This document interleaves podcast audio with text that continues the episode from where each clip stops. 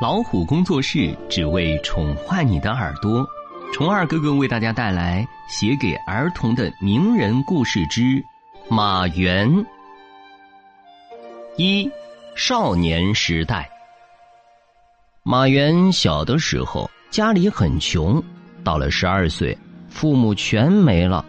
没有父母的孩子是怎么可怜呢？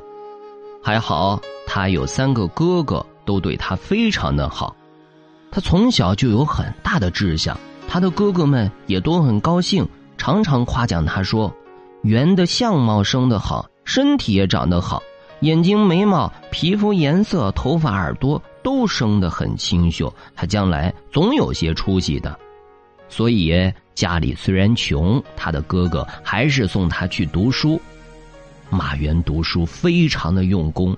他每读一本书，都把书的大意牢记在胸中，不肯咬文嚼字，老守章句。马原是一个英雄，少年时就可以看出来了。他的三位哥哥呀，大哥的名字叫做况，老二的名字叫做于，老三的名字叫做元，他们都是有才能的。大哥做过河南的太守。二哥做过中垒校尉，三哥做过增山连帅。这三位哥哥在外面做官的时候，马原还在家里念书。有一天，马原对大哥说：“家里不够开销，我读书消耗许多金钱，不如到边郡去做做田牧的事好了。”他的大哥没有法子，只好允许他依着他，对他说：“你为什么不读书呢？”读书的成就在将来，没有读什么书就去做事儿，好像没有雕琢过的玉一样。没有雕琢过的玉廉价卖出去是可惜的。可是你愿意这样，我也只好答应你。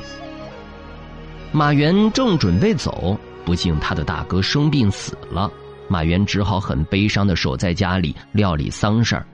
他侍奉寡嫂很尊敬。虽然他是一个小弟弟，每次必须穿得很整齐，戴上帽子才肯走到嫂嫂的房间里去。我们再谈谈马原祖上的事情吧，因为子孙的良善同祖宗是有很大关系的。他本人是扶风茂陵人，他的祖先是赵奢。战国时，赵奢做赵将，赵惠王因为他有功劳，就赐他一个爵号为马服君。因为这个缘故，后来他的子孙就都姓马了。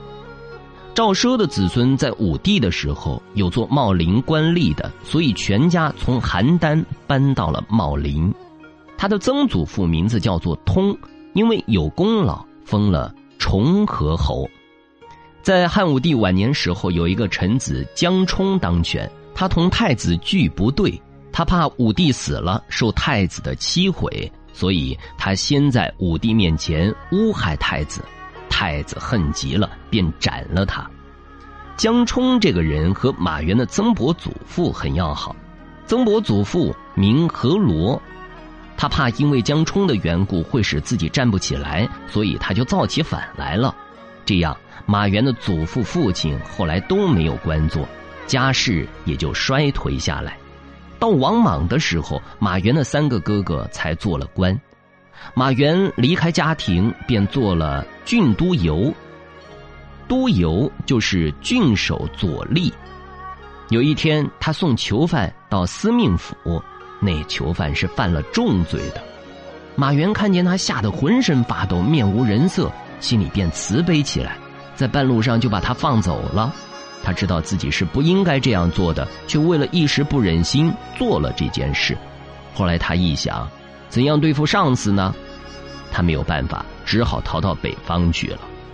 他逃到北方，就寄住在姓任的家里。姓任的是畜牧业的，马原便跟着牧畜。那时他的三哥正在做护花使者，他的祖父、父亲在北方也有一些声望。所以在北方的人多敬重马原，后来又到了陇汉，常常对他的宾客说：“丈夫为志，穷当益坚，老当益壮。”他的意思是说，大丈夫只要立志，穷也不怕，老也不怕。越穷越该使志向坚固，越老越该气壮。他很勤苦的苜蓿，后来有些积蓄了，牛马羊也有几千头，谷物也有几万斛了。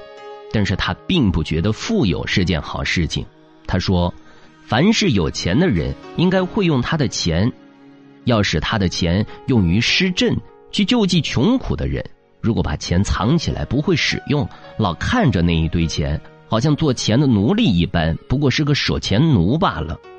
所以他虽然有牛马羊几千头，有谷几万斛，到后来他自己却只穿着羊裘皮裤，把所有的钱财都散给了兄弟朋友。他大公无私的气度，真是使人敬仰。